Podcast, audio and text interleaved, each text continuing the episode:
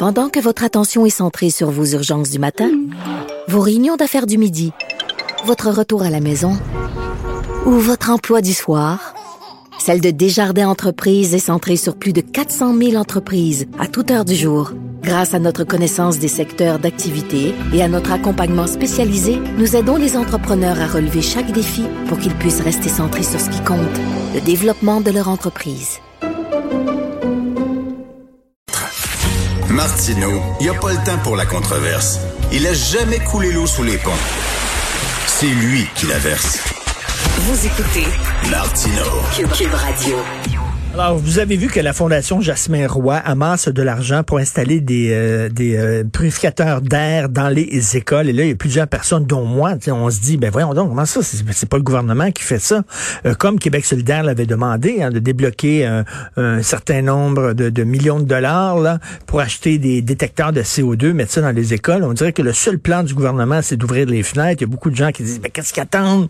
Pour acheter ces machines-là puis les installer. Alors, nous allons faire le point là-dessus avec le ministre de l'Éducation, Jean-François Roberge. Bonjour, Monsieur Roberge.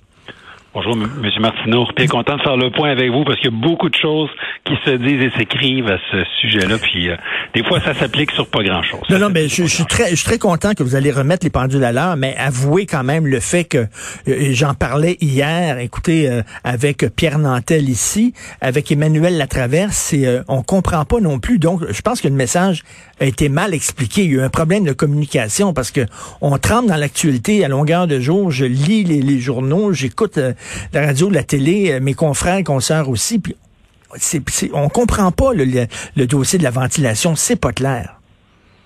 Ben, écoutez, au fond, c'est assez simple. On, doit ventiler, aérer nos écoles. Euh, en temps de pandémie, encore plus qu'avant, mais je veux dire, déjà avant qu'arrive la COVID-19, c'est important que l'air soit sain dans les écoles. C'est pour ça qu'on a des systèmes de ventilation mécanique, puis que d'autres écoles sont ventilées, on dit de manière naturelle. En bon français, on doit ouvrir les fenêtres. Toutes les écoles construites avant 1984 là, ne prévoyaient pas d'autres systèmes que l'ouverture régulière des fenêtres. Donc, vous et moi et la majorité des parents du Québec, on a fait notre primaire dans une école comme ça où, de temps en temps, en fait tous les jours, les enseignants devaient ouvrir les fenêtres 5, 10 minutes pour aérer. En temps de pandémie, il faut le faire pas mal plus. pour ça qu'il y a des balises de l'INSPQ, l'Institut national de la santé publique, qui nous dit qu'on doit le faire trois fois par jour de 15 à 20 minutes pour s'assurer de sortir tous les contaminants. Le CO2, comme le coronavirus qui pourrait flotter en microparticules possiblement. Et ça se fait à Toronto aussi. J'ai vu un texte de, de Radio-Canada justement où on dit que les écoles de Toronto, c'est ce qu'on fait, on les ouvre les fenêtres trois fois par jour. Ben oui, tout à fait, parce que bon, euh, au, Canada, on a vu à peu près les, le boom démographique au même moment, et puis les écoles sont, ont beaucoup été bâties avant 1980, 84, 85, et euh, il n'y avait pas plus de systèmes de ventilation mécanique en Ontario qu'il y en avait au Québec à cette époque-là. Et la majorité des écoles euh, en Ontario, en tout cas dans, dans la région de Toronto, mais c'est vrai sans doute à la grandeur de la province, ont des fenêtres qui s'ouvrent et c'est comme ça qu'on aère les écoles. Moi, j'ai enseigné pendant 17 ans dans le réseau public, dans une école où on devait ouvrir les fenêtres à tous les jours un peu pour aérer la classe. Et puis, euh, mes élèves réussissaient très, très bien. Et si j'étais encore titulaire de cette même classe, ben, je les ouvrirais plus souvent que les autres années en suivant les balises de la santé publique, tout simplement, M. Martin. Et là, Jasmin Roy, là, qui dit, bon, ça, ça prendrait 1000 dollars par école, c'est rien, on va amasser de l'argent, on va installer euh, des purificateurs d'air. Ce qui semble, ce qu'il semble dire, c'est que on fait la job que le gouvernement fait pas, là. Il bouge pas, nous autres, on va le faire avec ma fondation et tout ça. Vous en pensez quoi de ça? Pourquoi vous n'installez pas ces machines-là, que ce soit purificateur d'air, que ce soit détecteur de CO2, etc.? Pendant que votre attention est centrée sur cette voix qui vous parle ici, ou encore là, tout près ici, très loin là-bas, ou même très, très loin, Celle de Desjardins Entreprises est centrée sur plus de 400 000 entreprises partout autour de vous. Depuis plus de 120 ans, nos équipes dédiées accompagnent les entrepreneurs d'ici à chaque étape pour qu'ils puissent rester centrés sur ce qui compte, la croissance de leur entreprise. On n'a pas à réparer quelque chose qui n'est pas brisé nécessairement.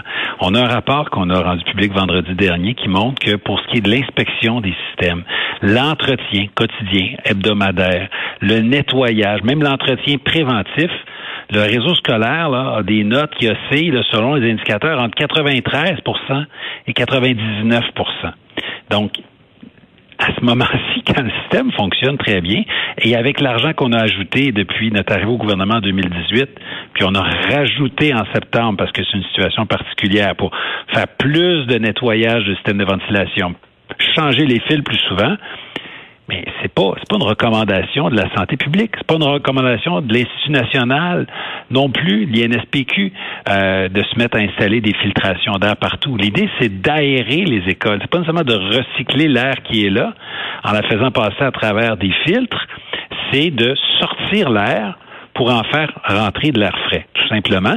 Ça peut se passer par un système de ventilation mécanique qu'on fait fonctionner beaucoup plus cette année que par les années passées. La consigne, c'est de les faire fonctionner sans arrêt plutôt que de manière intermittente ça peut se faire en ouvrant les, euh, les fenêtres, tout simplement.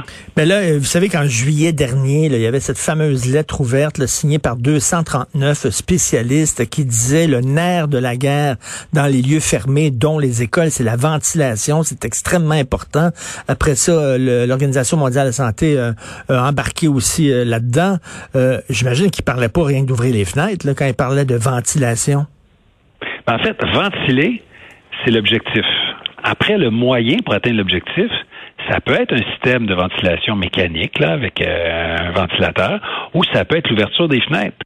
Euh, après ça, il hein, faut, faut, pas confondre le moyen et l'objectif. Vous savez, monsieur Martineau, euh, on a stabilisé le nombre de classes fermées à 2% depuis sept semaines. Donc, depuis autour du 10 octobre, 98% des classes au Québec sont ouvertes et de manière continue, et il n'y a pas de hausse, là. Euh, on est bien stabilisé. S'il y avait du coronavirus là, qui flottait partout dans nos écoles, ben, il y aurait des éclosions partout et on en fermerait par dizaines et par dizaines et ça serait un dérapage. Mais c'est pas ça qu'on a. On le voit bien que on voudrait qu'il n'y ait aucune classe de fermée, mais on voit bien que la situation est sous contrôle parce qu'on s'est stabilisé depuis presque un mois. Donc ça, c'est des chiffres, ça c'est pas des opinions ou des impressions, et c'est très rassurant. Mais c'est pas une des raisons pourquoi on ferme les, les, restaurants, entre autres pour euh, la contamination par aérosol, le, manque de ventilation, etc. C'est c'est bon pour Pitou, c'est bon pour Minou. Là. Donc si c'est dangereux les aérosols euh, dans les restaurants, pourquoi ça serait pas dans, le, dans les écoles? Non, les, euh, les lieux qui sont fermés, c'est d'abord et avant tout pour limiter les contacts. Chaque fois qu'on sort de notre bulle familiale, qu'on sort de chez nous et qu'on entre en contact avec quelqu'un, euh, surtout si on est à moins de deux mètres pendant plus de 15 minutes, ben, il peut avoir un risque. Hein. On ne l'attrape pas nécessairement, mais il y a un risque. Chaque fois qu'on limite le nombre de personnes qu'on rencontre, ben, on limite la propagation, on se protège soi-même, on protège les autres c'est pas une bonne idée de fermer les écoles. Hein? C'est un peu évident. Donc, malgré ce, désir de limiter les contacts, on fait le choix au Québec et on fait le choix pas mal partout en Occident de garder les écoles ouvertes parce qu'il y a plus d'inconvénients que d'avantages à fermer les écoles. Évidemment, on parle de l'apprentissage des élèves, mais on parle aussi de leur réussite scolaire, on parle de, de, leur santé mentale aussi. Ils ont besoin de sortir, ils ont besoin de voir des amis. Donc, on fait une exception avec les écoles qu'on veut pas faire avec les restaurants ou avec les, euh, les gyms parce que la santé publique nous dit qu'on doit limiter nos contacts. Si vous étiez cynique, mettons, le calculateur, M. Roberge, vous diriez, bah, OK, ils en veulent des ventilateurs, là, ils, ont bien trippé sur la sortie de Jasmin Roy, ça va les calmer tout le monde, ça va les réconforter, on va en acheter. Ça coûte pas cher, 1000 pièces par école, on va en acheter, on va en installer, puis on va avoir la paix. Vous pourriez faire ça? Moi, j'achète pas la paix avec l'argent des Québécois. J'achèterai pas un beau communiqué de presse avec l'argent des contribuables, Monsieur euh, Monsieur Martineau. On est la coalition Avenir Québec. Gérer les fonds publics là, c'est important. Chaque dollar que le gouvernement paye vient de la poche des Québécois. Ça ne veut pas dire qu'il va être cheap, excusez-moi l'expression. On va faire passer la santé avant tout le reste. Mais on va pas acheter des, purificateurs d'air si les experts nous le recommandent pas. On va pas acheter des purificateurs d'air parce que Québec solidaire nous le demande. On est plus sérieux que ça. On se fie à la santé publique, pas à Québec solidaire. Donc trois fois par semaine, euh, trois fois par jour, ouvrir les fenêtres dans les écoles, c'est ça? Trois fois par jour dans les écoles qui, qui n'ont qui pas de système de ventilation mécanique et si on le peut dans toutes les autres écoles pour 15 à 20 minutes, c'est la recommandation des experts euh, en ce moment de la santé publique. Euh, alors on suit cette recommandation là et euh, on a confiance avec aussi le rapport qui nous dit qu'on fait l'entretien et le nettoyage et l'inspection de nos systèmes de ventilation. on a confiance qu'on offre un milieu sain. Mais au-delà de la confiance, comme je vous l'ai dit, il y a des chiffres. Hmm fait qu'on se soit stabilisé depuis maintenant sept semaines sur le nombre de classes fermées, ben, ça nous démontre bien euh, que oui, il y a quelques éclosions dans les écoles, mais c'est loin d'être une perte de contrôle. Merci beaucoup d'avoir répondu à nos questions, et d'avoir mis euh, vos pendules à l'heure. Merci, M. Robert, Jean-François Robert, ministre de l'Éducation. Merci. Merci, au plaisir. Merci.